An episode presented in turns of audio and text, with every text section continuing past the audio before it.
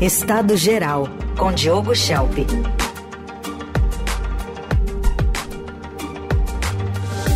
E hoje não tem jeito, hoje é monotema mesmo. Schelp, tudo bem? Bom dia.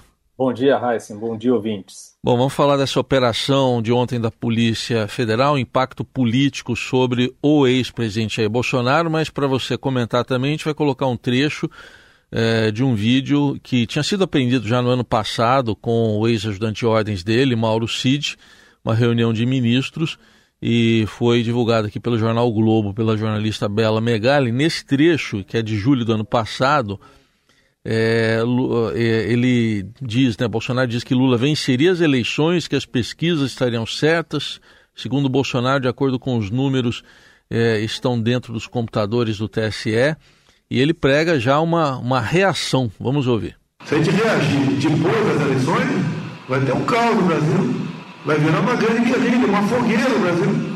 Agora, alguém tem dúvida que a esquerda, como está indo, vai ganhar as eleições? Não adianta eu ter 80% dos votos, eles vão ganhar as eleições. É, ele prega na reunião né, uma reação antes das eleições, enfim, o que, que pode ter de impacto político sobre o ex-presidente, hein, Diogo? Assim, uma das coisas que chama atenção nesse trecho do vídeo é que realmente Jair Bolsonaro acreditava realmente, né, de forma sincera, que o sistema eleitoral estava arquitetado, estava montado para dar a vitória a Lula e não a ele. Quer dizer, aquelas conspirações, aquelas teorias conspiratórias, infundadas, obviamente, sobre o processo eleitoral brasileiro, que ele difundiu tanto ao longo do seu governo, elas de fato é, fazem parte né, da, da, do escopo de crenças ali que o presidente Jair Bolsonaro tinha. Então, sob esse ponto de vista, eu acredito que os apoiadores, seguidores dele, vão gostar desse trecho do vídeo. A outra parte é, que fica implícita, claro, é, nesse vídeo é a, ou nesse trecho é essa intenção de fazer algo a respeito dessa percepção de que havia algo de errado com o sistema eleitoral. Ele defende uma reação.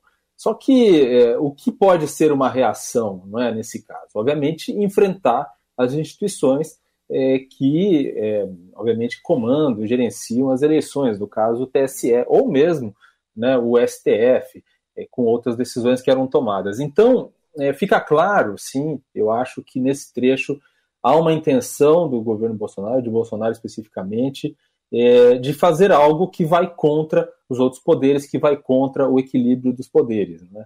Então, é sim uma, uma, na minha visão, uma defesa de uma ruptura institucional, ou seja, de um golpe de Estado, mas que fica claro que para ele aquilo é estar dentro da legalidade. Né? Isso é que é surpreendente nessa, nessa maneira de pensar. É, o impacto político é, acredito que é bastante grande, porque mesmo a gente pensando na, no fato de que o capital político, ou seja, a popularidade de Bolsonaro não deve diminuir com, essas, com essa operação que aconteceu ontem, com as evidências que vêm surgindo, como esse próprio vídeo, é, mesmo assim, ele vai ficar muito restrito na capacidade dele de usar esse capital político. É, as, as, evidências que foram apresentadas até agora para embasar essa operação, como a, as mensagens de celular né, de vários dos investigados, os vídeos, todos, todas elas, elas corroboram a delação do ex-ajudante de ordens do Bolsonaro, o Mauro Cid. E, e, essa delação e essas evidências, elas indicam, né, sugerem, né, reforçam a suspeita de que houve um planejamento e que se colocou em funcionamento, de fato, um plano para impedir a alternância de poder, né, para impedir que o governo Bolsonaro fosse substituído pelo governo Lula. E é óbvio que a suspeita é que o mentor e o maior beneficiário desse plano de golpe era o próprio Jair Messias Bolsonaro.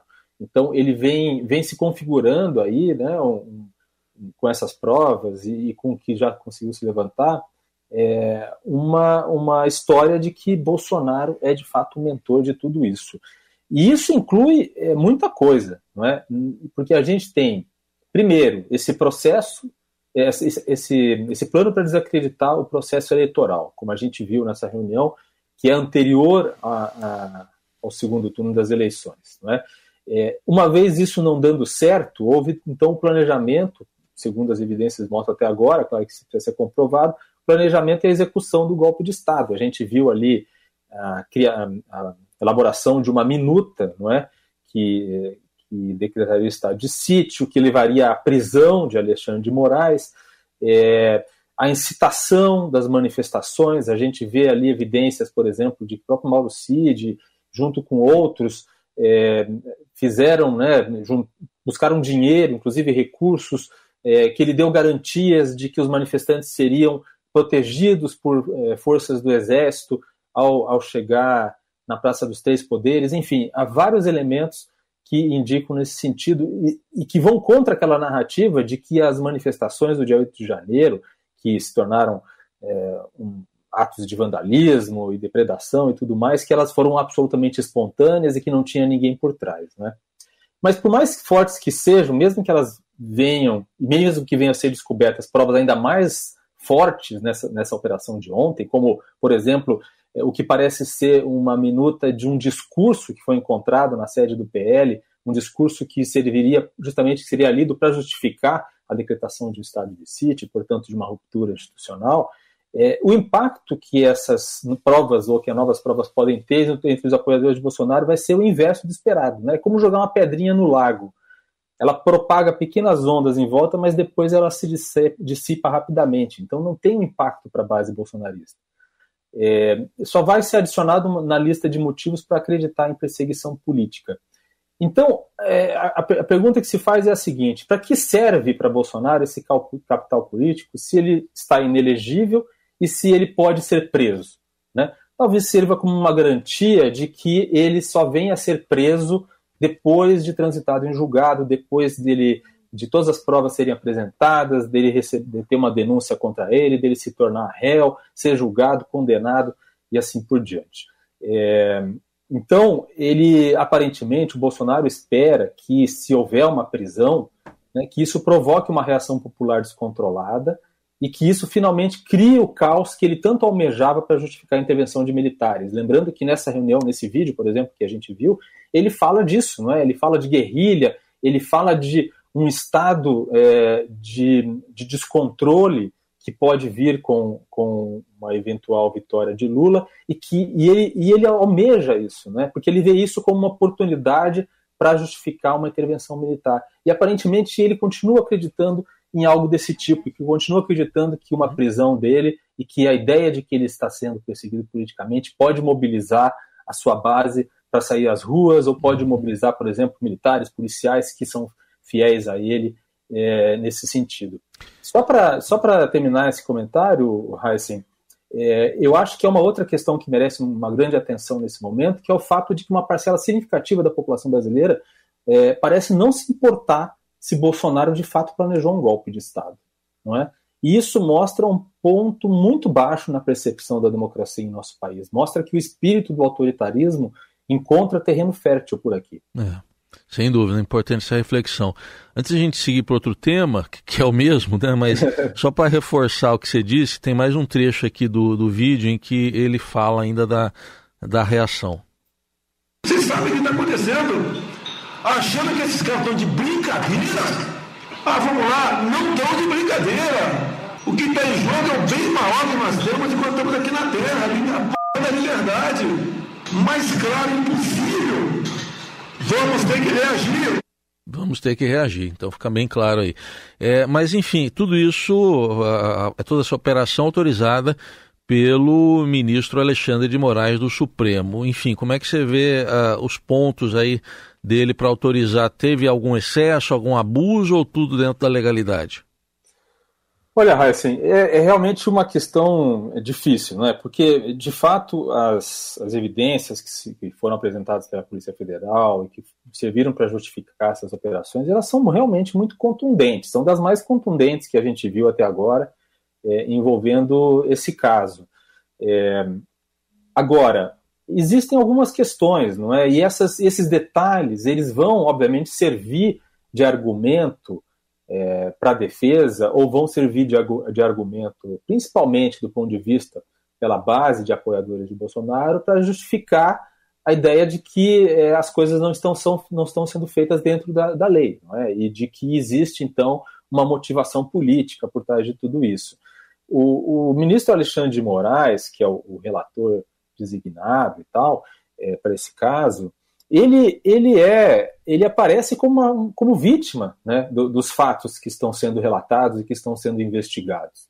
Porque, é, segundo aquela minuta é, que foi discutida por Bolsonaro, que foi elaborada, que Bolsonaro pediu alterações e depois foi discutida por ele junto com, com generais e tal, para buscar apoio para uma intervenção militar, porque o plano é que fosse decretado estado de sítio, e aí, obviamente, isso só faria sentido com o apoio das Forças Armadas. É, essa, essa minuta previa inicialmente a prisão de Moraes, de, do ministro Gilmar Mendes e do presidente do Senado, Rodrigo Pacheco. E aí, é, segundo a investigação, Bolsonaro teria mandado tirar o nome de Gilmar e de Pacheco para manter o nome de Alexandre de Moraes. E além disso, há evidências também, entre as provas apresentadas, de que Alexandre de Moraes foi monitorado por esse núcleo golpista dentro do governo, justamente para, enfim, em algum momento ser preso ou para que algo fosse feito nesse sentido. Então, Moraes é, de certa forma, uma vítima, ou uma possível vítima daquele plano golpista que estava em andamento. Então, realmente, coloca-se a questão se ele realmente pode ser a pessoa que também vai relatar e julgar esse caso, não é? É o outro ponto é a entrega do passaporte. Né? O Bolsonaro ele fica impedido de sair do país ao, ser, ao ter que entregar o passaporte, que ele já fez, é, e aí é preciso ter uma justificativa para isso. Né? Existe risco de fuga? Quais são as evidências de que ele pode fugir? Parece banal, mas não é, porque de fato é uma restrição de liberdade. Então isso precisa estar bem embasado. É, mas é claro que é uma medida muito menos midiática do que mandar prender Bolsonaro. Então parece que foi feita essa, esse, essa avaliação, digamos assim, avaliação de risco. Não é? É, mas obviamente que é um primeiro passo para que algo possa ocorrer. Então é, a questão toda é a seguinte: né, é preciso, seria preciso que esse caso fosse levado de forma muito rigorosa dentro da lei, dentro de toda todo o devido processo legal, para justamente para não, não ensejar, não permitir que fatos reais que possam vir a ser comprovados é, e a punição a esses fatos possam ser contaminadas uhum. por, por questões processuais. Muito bem. Bom, uh, diante de tudo isso, Diogo, teve assim muito de uma maneira muito clara a revelação de participação de integrantes das Forças Armadas no, no golpismo. E, e agora, basta punir os generais que participaram da conspiração? É só isso que basta? Não, não basta, Heisen, se realmente for comprovada a participação desses quatro generais não é, que estão, foram alvo da operação e um almirante, é, ou de parte deles, né, é óbvio que isso deve ser levado né, a juízo, deve, deve resultar numa punição, se for comprovado, mas a gente tem que pensar e olhar também para a cultura, para uma cultura que existe é, dentro dos quartéis, que justifica a ideia de que as Forças Armadas têm um papel de moderação política, que eles têm um papel de intervenção na política brasileira, não é? Isso, isso não quer dizer, e eu, e eu defendi na, na coluna que eu escrevi ontem no Estadão, é, isso não quer dizer que você deva né, que, que, existe na, no, no, ensino militar, nas escolas militares, uma, uma, algo assim escancarado de ensinar a golpe ou coisa do tipo. Não é isso, não é isso que eu digo. O que eu, o que eu digo na coluna é o seguinte, que existe uma cultura né, na formação dos oficiais e sargentos que é uma cultura de mostrar as Forças Armadas como, uma, como instituições que têm esse papel político, quando elas não têm. O que deveria existir, e isso é o que acontece em qualquer democracia, é o controle civil dos, dos militares. Né? E isso, é, é, essa ideia de que as Forças Armadas têm esse papel é, de salvador da pátria interno, de salvador da pátria na política, não apenas na defesa externa, essa ideia está explícita, por exemplo, na maneira como eles lidam com o fato histórico do golpe de 31 de março de 64. Né? Durante o governo Bolsonaro, quando as Forças Armadas foram é, levadas a comemorar é, o 31 de março, né? como uma revolução ou como um movimento que trouxe coisas positivas para o país e que teria salvado o país é, de uma ameaça real. E é preciso fazer uma autocrítica. As Forças Armadas precisam fazer uma autocrítica sobre o seu papel histórico, para que se compreenda de fato qual é o seu, a sua função numa democracia. E essa função não é uma função de salvacionismo político ou de intervencionismo. Muito bem, tá aí toda a análise do Diogo Schelp e lembrando a coluna de hoje é, fica também disponível no radioeldorado.com.br no portal do Estadão e essa de hoje, como todas as demais, também você encontra nas plataformas de áudio, só procurar por Estado Geral com o Diogo Schelp. Obrigado, Diogo, bom fim de semana. Bom carnaval a todos. Valeu.